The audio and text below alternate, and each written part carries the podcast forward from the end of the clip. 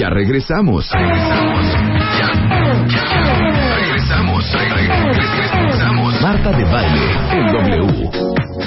Estamos de regreso en W Radio. Oigan, no, yo creo que esto merece un silencio. Creo que todos los que tenemos hijos, ¿a partir de qué edad será? ¿Qué te gusta? ¿10?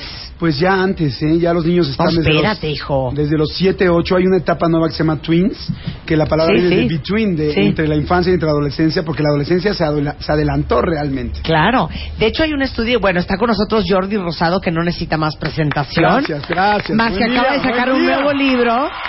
Ya vi que todos estos chiquillos... Es que tenemos una escuela aquí de visita. ¿Qué escuela es?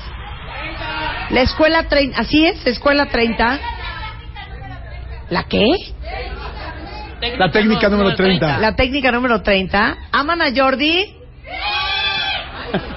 ¿Me aman a mí? Híjole, no puede ser. Son más fans de Jordi que ella. Son más chavitos. Estamos chavitos. Sáquenme No, estos es que, niños de ¿sabes esta qué? casa, Es que por yo favor. estudié, eh, es que además yo estudié en la 30.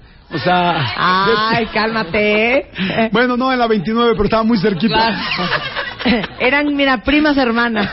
Primas hermanas. Acá de sacar un libro de Jordi que se llama Renuncio. Tengo un hijo adolescente y no sé qué hacer. Sí.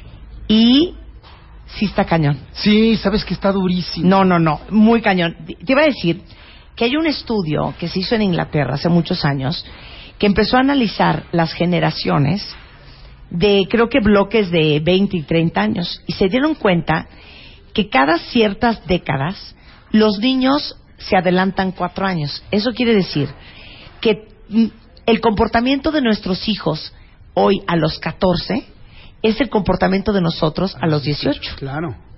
Sí, por supuesto, ha cambiado muchísimo. Es que hay muchísimos elementos alrededor de los chavos de ahora. O sea, todo el mundo dice, bueno, es que hoy los chavos están desatados, pero es que tienen elementos completamente distintos. Y yo me acuerdo, yo por ejemplo, yo Jordi, que yo llegaba a algún lugar y mi mamá me traía pero a control remoto, o sea, con los ojos. Yo llegaba a una, a una reunión y todo el mundo decía así como que, ay, mira, qué educadito Jordi. Y dice, ¿cuál educadito? Si me trae casi con toques mi mamá. Sí, o sea, claro. me volteaba a ver con los ojos y yo era, las manos, los codos, quítalo, Totalmente, parte derecho, sí. bueno, hasta la bragueta, pensaba, o sea, me llevé la- la, mano a la nariz y mi mamá era, yo me acuerdo que me dicen, oye, ¿y alguna vez le contestaste a tu mamá? Le digo, yo le contesté una vez a mi mamá. Esa vez que le contesté, se Me volteó la cara. en dos claro. segundos. Claro. Obviamente no le volví a contestar, pero los chavos de hoy son muy distintos porque tienen elementos diferentes. Entonces, realmente para poder tener un adolescente hoy, tienes que ser un papá de hoy, con información de hoy y actualizado hoy. Claro, bueno, va- va- vamos a hablar de nuestra infancia.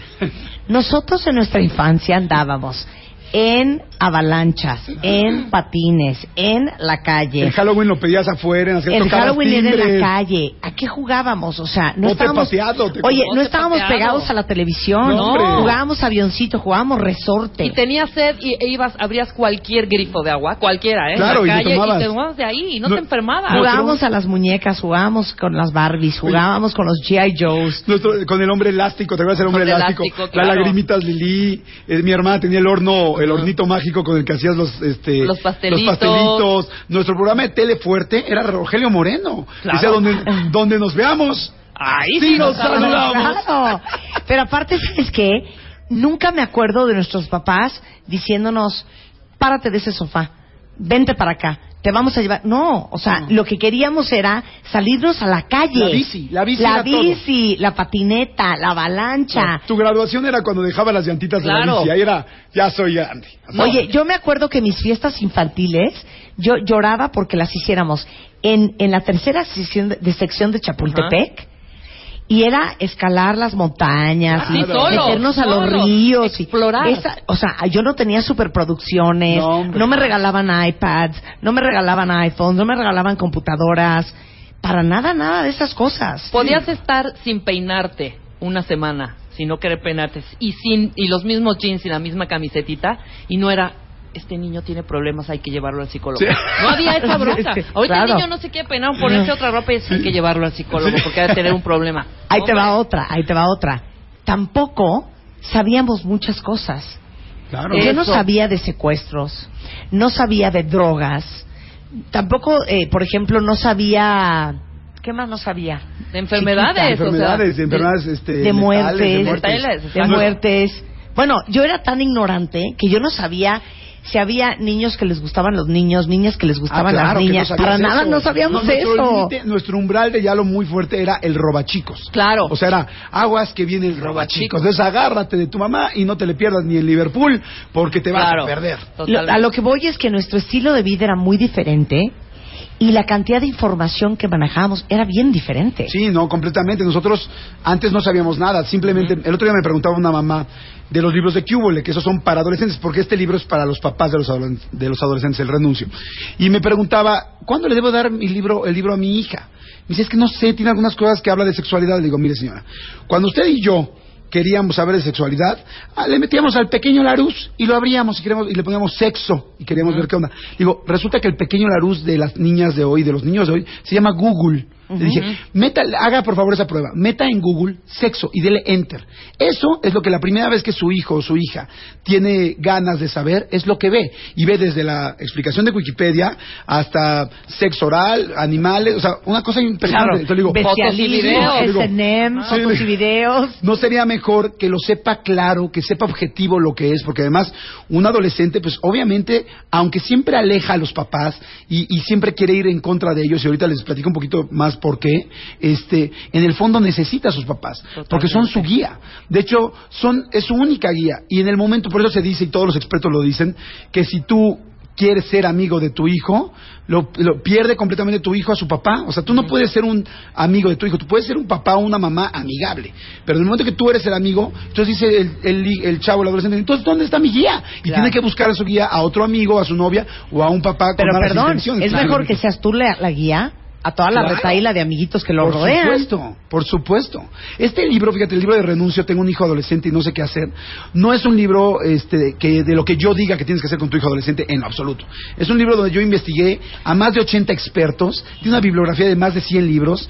Realmente investigué cinco años para que realmente los papás tengamos herramientas para saber qué hacer con tus hijos en límites y reglas, qué hacer en el alcohol, en las drogas, qué hacer en las emociones, cómo, eh, este, cómo manejar el asunto del internet, de los celulares, de los divorcios. Simplemente hoy, uno de cada dos, fíjate nada más que fuerte, de los últimos años, uno de cada dos matrimonios están divorciados.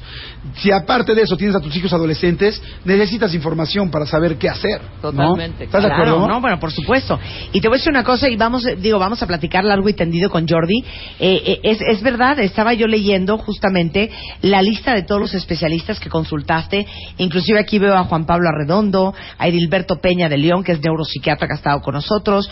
Eh, está Julia Borboya. Eh, tienes a un, eh, ¿cómo se llama este hombre que, que, que es muy bueno con niños? Eh, Vidal Schmil. no, Vidal Schmil no, no, es este, este, no, no es Reik, no es Reilly. ahorita seguro me acuerdo. No, Reilly, Reilly que Reilly. ¿no? No, pero ahorita voy a encontrar el nombre. Bueno, está Rina Reinsfeld, que es, es terapia, de terapia sexual, es Susana Mondragón, que es psicoterapeuta, en fin, son más de 80 doctores que han sido consultados para hacer este libro. Sí, prim- Que es una Biblia que deberían de tener todos, ¿eh? Muchas gracias. Primero entrevisté a 250 papás, separados, solteros, de nivel socioeconómico alto, medio, popular, a todo mundo del interior de la República, del DF, y después de que tenía las 250 entrevistas de los papás, fui entonces con todos los expertos a tratar de encontrar respuestas para poderlas poner en el libro. Bueno, hay una parte que es preciosa que eh, habla precisamente de la cantidad de información que manejan los niños, el tema del sexo y cómo este, hay estadísticas muy interesantes de a qué edad los niños ya empiezan a saber de sexo y a tener información que es mucho antes de que lleguen a preguntarnos a nosotros. Claro. Porque ahí les va otra. Perdón, voy a hacer aquí un sondeo de opinión. Mándame un tweet. ¿A cuántos de ustedes les hablaron sus papás sobre el sexo? Vamos a hablar al regresar, no se. Que esta Navidad traiga mucha paz, mucha alegría y sobre todo muchas sorpresas para todos los cuentavientes.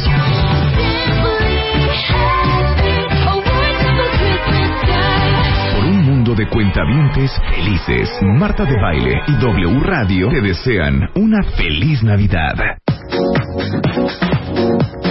Estamos de regreso en W Radio. Estamos hablando con Jordi Rosado, que está de invitado en el programa hablando de el libro que se llama Renuncio, tengo un hijo adolescente y no sé qué hacer, que es una compilación de cinco años de investigación y una plática con más de 80 doctores y 250 padres de familia para tener esta Biblia de 290 páginas que debería de ser algo que tengan todos los que son padres de niños en, en pubertad o niños ya adolescentes. Sí. Y mandamos por tweet, deberías de tuitearlo tú también, Claro, y arróbame.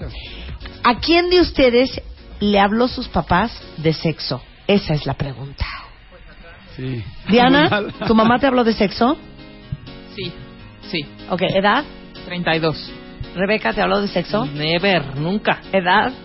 Nunca. 46. Ok, Jordi, ¿te hablaron de sexo? En mi casa fue completamente distinto.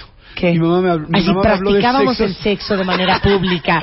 Ah, Mi mamá, ver, mi quizá mamá porque era muy hombre. abierta. Mi mamá era muy abierta. Yo a los 11 y 12 años, no sé si se acuerdan, había un libro que se llamaba El hombre sensual y la mujer sensual, que fue muy famoso en nuestras épocas. No, qué asco. Bueno, pues mi mamá me puso a leerlo y me encantó. Entonces yo por eso hablo mucho de sexualidad. Digo, en la tele y eso juego mucho con el doble sentido porque es entretenimiento. Pero no me da pena hablar de sexo porque mis Claro. papás me hablaron siempre desde muy chico. Pero ¿Edad? mandé 11, no, la primera vez. No, ¿qué edad años. tienes ahorita? Ah, 41. Ah, Ahorita Estamos hablando de la 41. generación. Entonces habrá sido los de 45 para arriba. A mí No mis sé. papás hablarme de Nunca. sexo. Never. Nunca. Ever. Ever. Es Cuando había una, una película, estaban viendo película y había una escena de sexo así, se tosían, iban, apagaban, Es que yo la creo que nuestros papás ni veían películas con nosotras, hija, para empezar. Ay, no. Oye, nuestra pe- mi película No. pornográfica era La Laguna Azul. Claro. los desnudos Yo me acuerdo que cuando tenía 10 años, o 11 o 12 o 13 por ahí, vi, ¿te acuerdas? Endless Love con eh, Brooke Shields. Ah, claro. que hay una Sí. escena que está haciendo el amor Sí, enfrente de la chimenea y baja la mamá y los ve con cara de qué lindos y yo así de ¡Ah! ¡Qué asco! A mí Sí. nunca me hablaron de sexo. Fíjate que ahora ese es el problema principal de los papás, o sea, los chavos de hoy se quejan mucho de que sus hijos, de que sus papás no les hablan de sexo.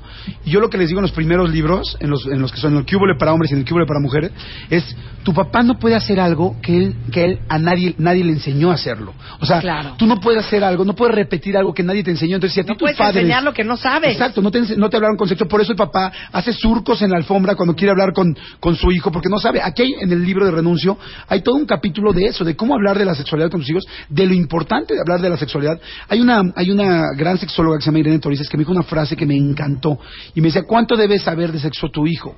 Y me dijo, mira, lo suficiente, porque más vale, más vale llegar un año antes que un minuto después. Ay, y es cierto, porque el abuso sexual está altísimo. Somos un país con un abuso sexual fuertísimo. Hicimos una encuesta este, donde se entrevistó a 222 niñas y se les preguntó, cuéntame tu secreto. Bueno, de 222 niñas de México, no de un, de- no, no que estuvieran en un entorno complicado, bueno, de- normal, como podría ser mi hermana, tu hermana, tu hija, bueno, tu hermana, tu prima. Bueno, de 222 niñas, 65% de las niñas tuvieron abuso sexual, desde verbal hasta físico. Hay que ubicar que está abierto. sí. 65. De ese 65, 84% nunca dijo nada. Y el arma más grande del abusador es el silencio del abusado. Claro. Y este, y obviamente, creo que eso ya mucha gente lo sabemos, las primeras personas que abusan, tíos, compadres, Es la gente más cercana. Entonces, aquí en el libro de Renuncio, como que les explico un poco a todos los papás todo lo que está pasando en base a lo que lo me explicaron los expertos, para que estén muy pendientes realmente de lo que está sucediendo. Porque no solo es un tema de que no salga ella embarazada, es un tema de que ella no salga contagiada con alguna enfermedad venérea, es un tema también de que no le vaya a dar sida, Claro. y es un tema también de que no vaya a ser abusada sexualmente y que no sepa ni qué le está pasando ni qué significa porque no tiene idea del tema. Por supuesto. Y, y además el asunto de tener límites y reglas muy claros, porque muchos papás están preocupados de cómo pongo límites, Claro. cómo pongo reglas. El libro empezó con muchas frases que me empezaron a decir los papás, que luego decidí no hacer, porque iba a ser una campaña muy grande con esas frases, pero creí que iban a ser agresivas con los adolescentes. Y eran frases como me senté en una, en una boda y me decía la mamá, le decía, ¿cómo van tus adolescentes? Porque yo ya estaba con el libro encima. Y me decía, Jordi, la peor época de mi matrimonio. Yo pensé que ya la había salvado. Hoy, 30 años de casada, y estoy a punto de divorciarme gracias a mis adolescentes. Sí, Por claro. favor, ayúdame. Ah, claro. ¿Y por qué? Ahora platicando con los expertos, Federico es, eh, un, un doctor muy importante y muy reconocido en este aspecto, me decía, el problema es que los papás no estamos puestos de acuerdo. O sea, no puedes poner reglas porque los papás no se ponen de acuerdo desde ellos porque traen diferentes ideologías. Entonces de repente es el asunto de, a ver, no, mi hijo, que tome, lo voy a sentar aquí a que tome una copita, a que, para que vaya aprendiendo. Y la mamá es, mi hija no toma hasta los 22 años, porque Sí, así claro. fue en mi familia. Entonces, ahí es un conflicto de intereses muy serio. ¿Y, qué hace? Y, mensajes confusos para el niño. ¿Y qué hace el chavo? Que el chavo, sin querer, queriendo, este, realmente está todo el tiempo inconscientemente tratando de ver dónde encuentra la, la fractura para meterse ahí y, y salirse con la suya. Claro. Te voy a decir una cosa. Ahora que yo tengo. eh, El Bebemundo nació porque tenía hijas bien chiquitas. Yo, yo creo que debería de, de hacer un Teen Mundo. Porque ahora que mis hijas tienen 16 y 13 años, yo te puedo decir que hay momentos de gran reto para un ser humano a todos niveles y cuando tus hijos son adolescentes.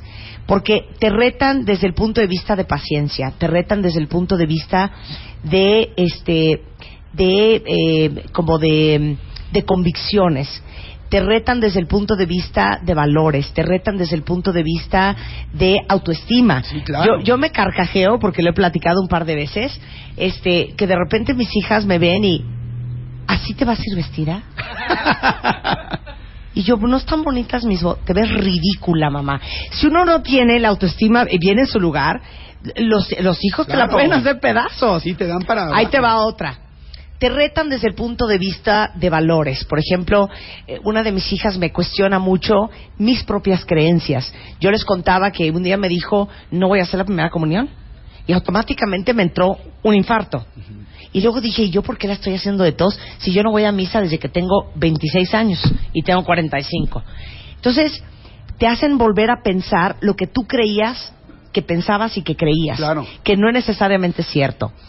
Te, te, te prueban tu paciencia cada vez que azotan la puerta, cada vez que te contestan mal, cada vez que te dicen, pues no voy a ir. Y a ver, saca una santurrona de 1,65 de 16 años Claro. que pesa 55 kilos de su cama. Y uno dice, ¿y cómo le vas a hacer? A ver, ¿No? a ver, y no voy. Claro. Y no me meto a ¿Y- ¿Y bañar. qué vas a hacer? Fíjate que hay un doctor que se llama Federico Soto, que platiqué muchísimo con él, es un gran, gran experto, y me dividió las faltas de los adolescentes en tres partes. Me dijo, mira, estos son como los tres niveles de faltas que internacionalmente manejamos. Y me encantó. Los tres niveles eran nivel 1, nivel 2 y nivel 3, y que iban en ascendente. Me dice, nivel 1 son las faltas que el adolescente va a hacer por su naturaleza, que no le puedes, no las puedes evitar, y que lamentablemente nos enganchamos mucho en ellas. Le dije, O sea, ¿cuáles son ¿cuáles nivel son? 1? Ok.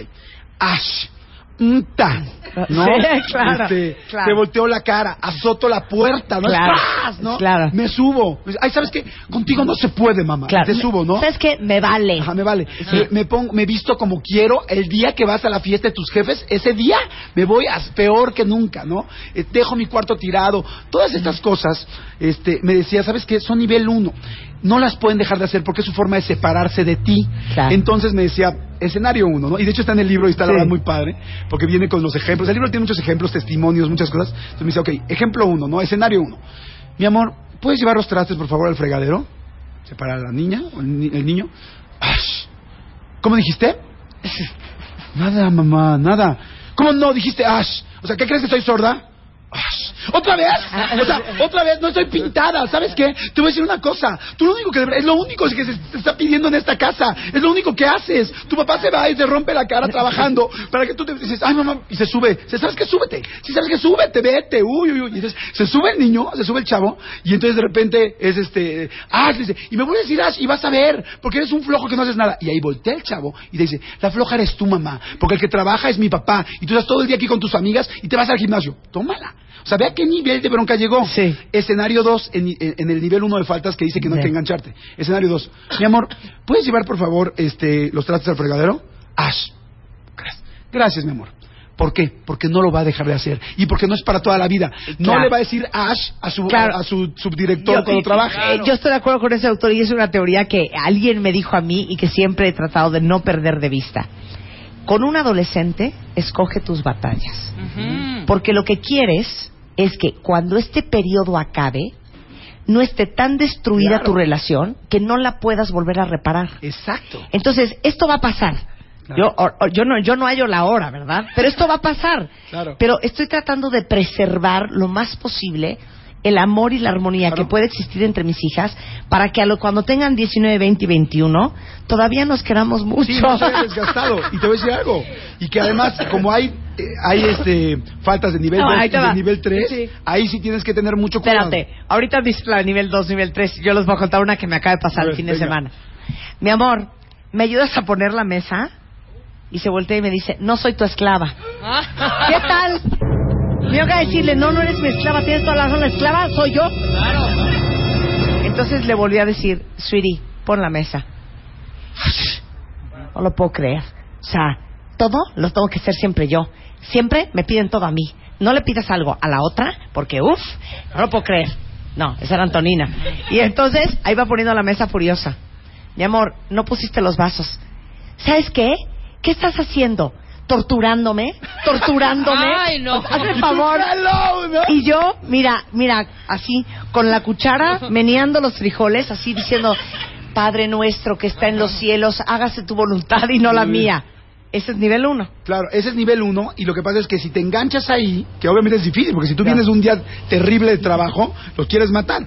Pero si tú te enganchas ahí, solamente desgastas Claro. la relación Claro. para nivel 2 y nivel 3, donde sí tienes, ahí sí tienes que ponerte firme. Claro, es que yo estoy aprovechando que estás aquí, aunque no eres terapeuta, para desahogarme.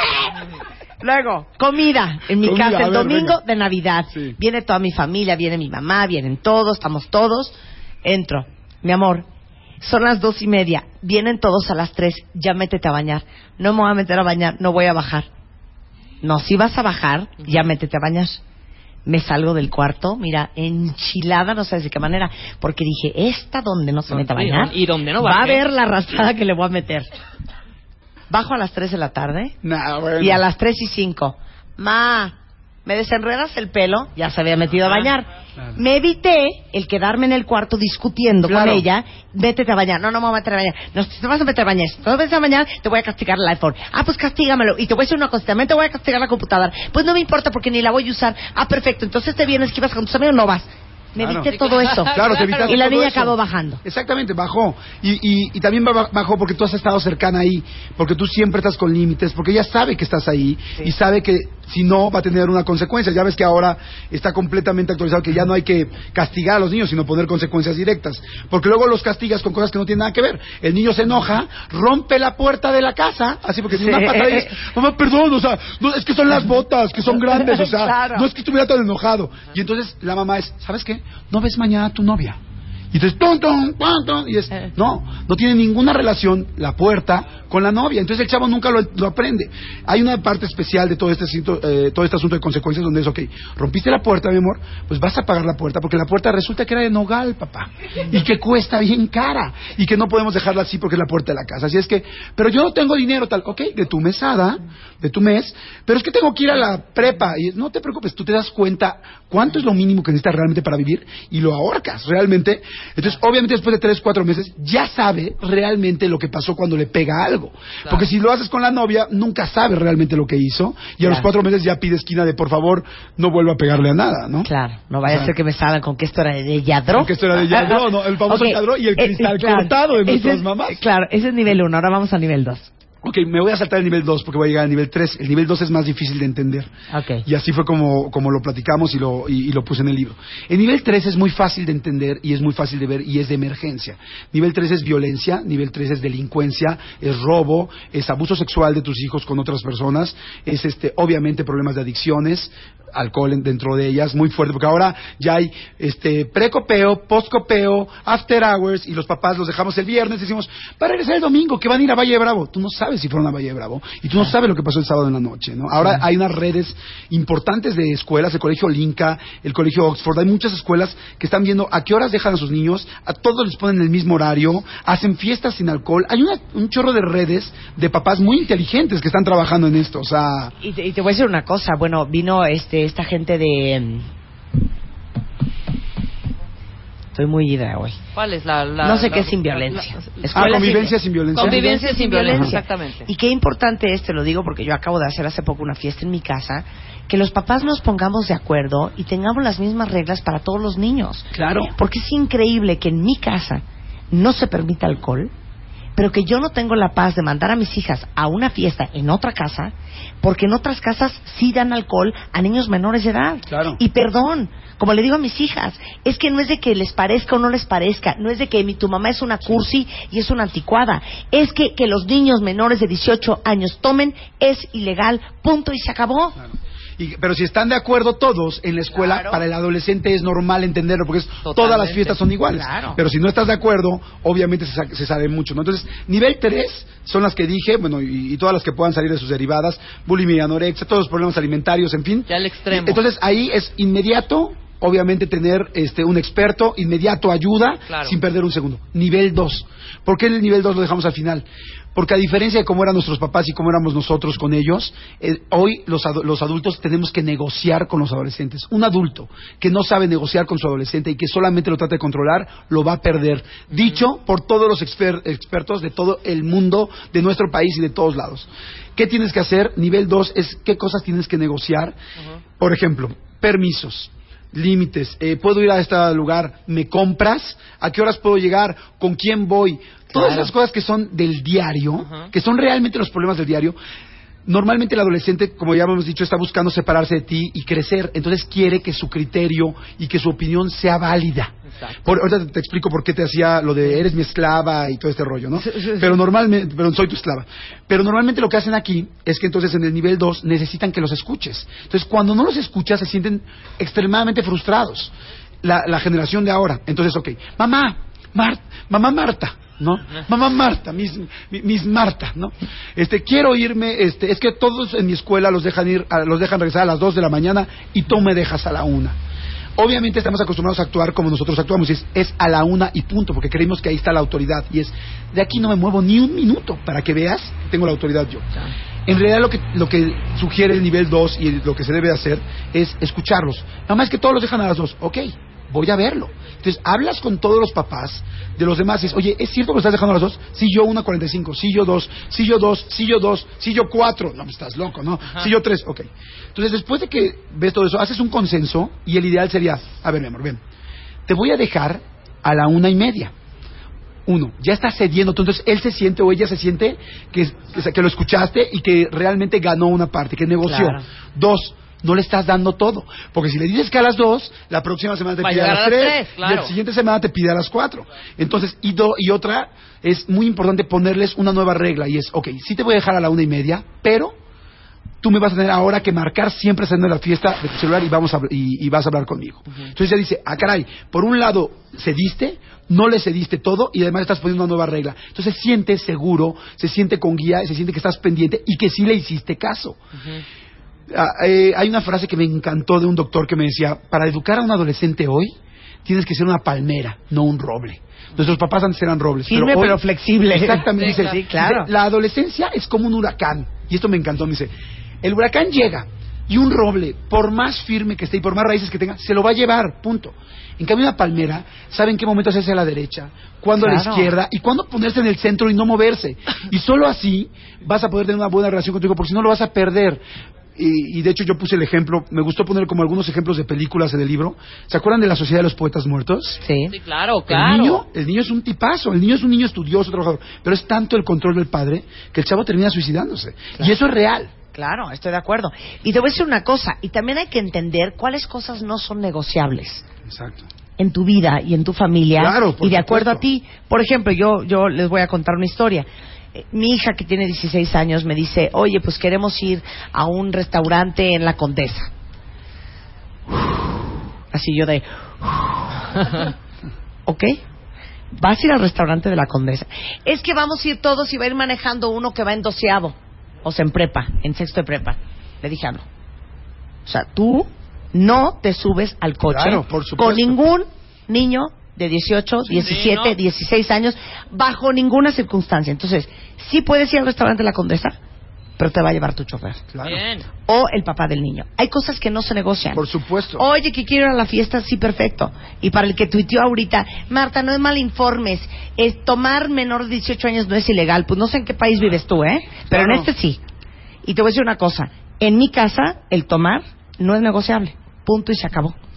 Sí, por supuesto. Hay cada casa que puede ser distinta, pero real. Cada- por supuesto que es ilegal. Y cada casa tiene diferentes reglas, pero hay cosas con las cuales no puedes ni de broma, como dices tú, este, soltar ni ceder. Estoy o sea, de acuerdo. ahí tienes que estar muy cercano y lo que está muy, está muy bien lo que estás diciendo. O sea, es, te vas, pero vas con una persona, o yo te llevo, o te llevo un chofer. Sí, hay cosas yo veo negociables. cómo fuiste y Y cómo hay- regresas. Claro, y hay cosas no negociables, Muchos claro. papás no se dan cuenta cómo regresan. los No, y bueno, y el cuento de me voy a ir a dormir a casa de Josefina. No, y hombre. él se encarga de cómo llegan a casa de Claro. Josefina. Si tú no sabes qué están pasando tus hijos, si tú no sabes, si tú no estás cerca, y te digo algo, tus hijos te lo agradecen. Un día hice una encuesta, como con 30 chavos eh, adolescentes para un libro, y estaba haciendo las encuestas y me dice uno, lo voy a tratar de decir lo más literal posible sin ofender, el sin ofender a la gente. Dice, yo odio a mi mamá, estoy hasta la madre de ella, todo el día me está marcando al celular, no la soporto. Voltea el chavo de al lado y dice, yo daría mi vida porque mi mamá estuviera pendiente de mí. Ni mi papá ni mi mamá saben hoy dónde estoy. Y hace una semana que mi papá no me llama. Los adolescentes necesitan que estemos cerca. Lo que pasa es que hay es una línea muy delgada en no meternos en su individualidad y al mismo tiempo estar cercano. Pero ellos agradecen muchísimo Claro. que estemos pendientes Claro. y esa es la forma de realmente poder educar. Una vez le pregunté a un a un experto, le dije, ¿cuándo te gradúas? ¿Te gradúas alguna vez como papá o como mamá? Ever. Y me dijo, la única forma de graduarte como papá o como mamá, aunque siempre va a estar cerca de ellos, es hacerlos completamente independientes. Y normalmente los papás nos da tanto, los queremos tener tan cerca y nos da tanto miedo perderlos, que no los queremos hacer independientes. No y hay que hacerlos soltar. completamente Claro. para que ellos puedan salir a la vida, ¿no? Claro, y hablas de una parte bien padre en el libro que yo leí, que era de las familias reconstituidas. Sí, claro. y cómo manejar el, tu novio nuevo con tus hijos adolescentes, o tu esposo, o tu esposa, o la novia nueva, cómo presentarlo y qué esperar de ellos y qué no esperar. hay, hay- hay mujeres que tienen una nueva relación, que ya tienen nuevos hijastros adolescentes, donde claro. ya tienen, o sea, si de por sí la adolescencia es difícil, ahora imagínate que la mamá no es la mamá. Ufales. Entonces, obviamente, ahí, junto con Susana Mondragón, que es una experta en, en relaciones, este, trabajé muy fuerte con ella para poder explicar todo eso y qué hacer para que tanto papás solteros, mamás solteras, de hecho, eso que estás haciendo, mi querida Marta, Recortando el muñequito de la tiene portada. un muñequito en la portada para que sea el, este, para que sea el separador. Bueno, la idea de esto, Ajá. Sí. la idea de esto es que el muñeco es el papá. Tú quitas al papá de la portada y lo pones en medio del libro para separar y se queda la mamá atrás. Esto ya es un poco muy, muy, yo soy un poco idiático, Sí. pero la idea aquí es que ya sea juntos o separados, tú puedes educar a tu hijo. No importa si tú no tienes a tu esposo o a tu esposa junto, porque también hay muchos papás, ¿eh? Ya, hay muchos basta, papás. Jordi, Muy bonito basta. sí- muy bonito Basta. símbolo, Jordi. Sí, sí, una cosa, Gracias, muchas gracias. una metáfora tan bonita. Bueno, el libro se llama Renuncio, tengo un hijo adolescente y no sé qué hacer. Es una guía para que tú y tus hijos disfruten esta adolescencia y para que los entiendas mejor y te entiendas mejor tú. Es una maravilla, de veras no dejen de leerlo. Está a la venta en todo el país. La editorial es Aguilar y el autor es Jordi Rosado, más 80. Gracias. No, Oigan. ¿no te gusta? Jordi Rosado, más 80. Oigan, y nada más quiero decir algo, perdón, es que mucha gente te escucha fuera de México y se pregunta dónde lo puede comprar. En Amazon.com. Bien. En Amazon manda libros. O sea, Jordi goes global. Yeah. Jordi goes No, global. En Amazon, digo, aquí en México igual en Summers, en Gandhi, obviamente, en Porrúa, en el Todas las sótano, en todos lados, pero en todo el mundo, Amazon.com o Gandhi.com también te lo Bien. manda para que estén pendientes. ¿No? Muy bien, pues muchas gracias, Gracias Jordi. ustedes, Un placer tenerte Gracias, aquí. chicas. Te mandamos un beso, querido. Soy gracias. un fan, muy, muy fan, ¿eh? Nosotros y de ti nosotros también. te queremos Gracias. mucho también. Gracias. Nos amamos todos. Exacto. Qué bonito gremio. Ay. ¿qué tal la palabra gremio? Gremio. Qué bonito gremio. Es el gremio. Ay, qué asco. Qué horror. Es que fíjate que entre los artistas nos queremos bien. Fíjate. Qué horror, qué asco. Entre los artistas. Entre los Ya artistas. la palabra artista A mí ya cuando me dicen, tremenda, es ¿no? que es artista. Óiganme, no, yo no soy artista, ¿eh? Artista. Artista. Venga. ¿Tú eres artista? No soy comunicador, ¿no? Soy sí, conductor. Sí, sí, yo también, hijo. No, no, no nos quieren artistear. Estamos al aire. Estamos al aire. Más Marta de baile. En W.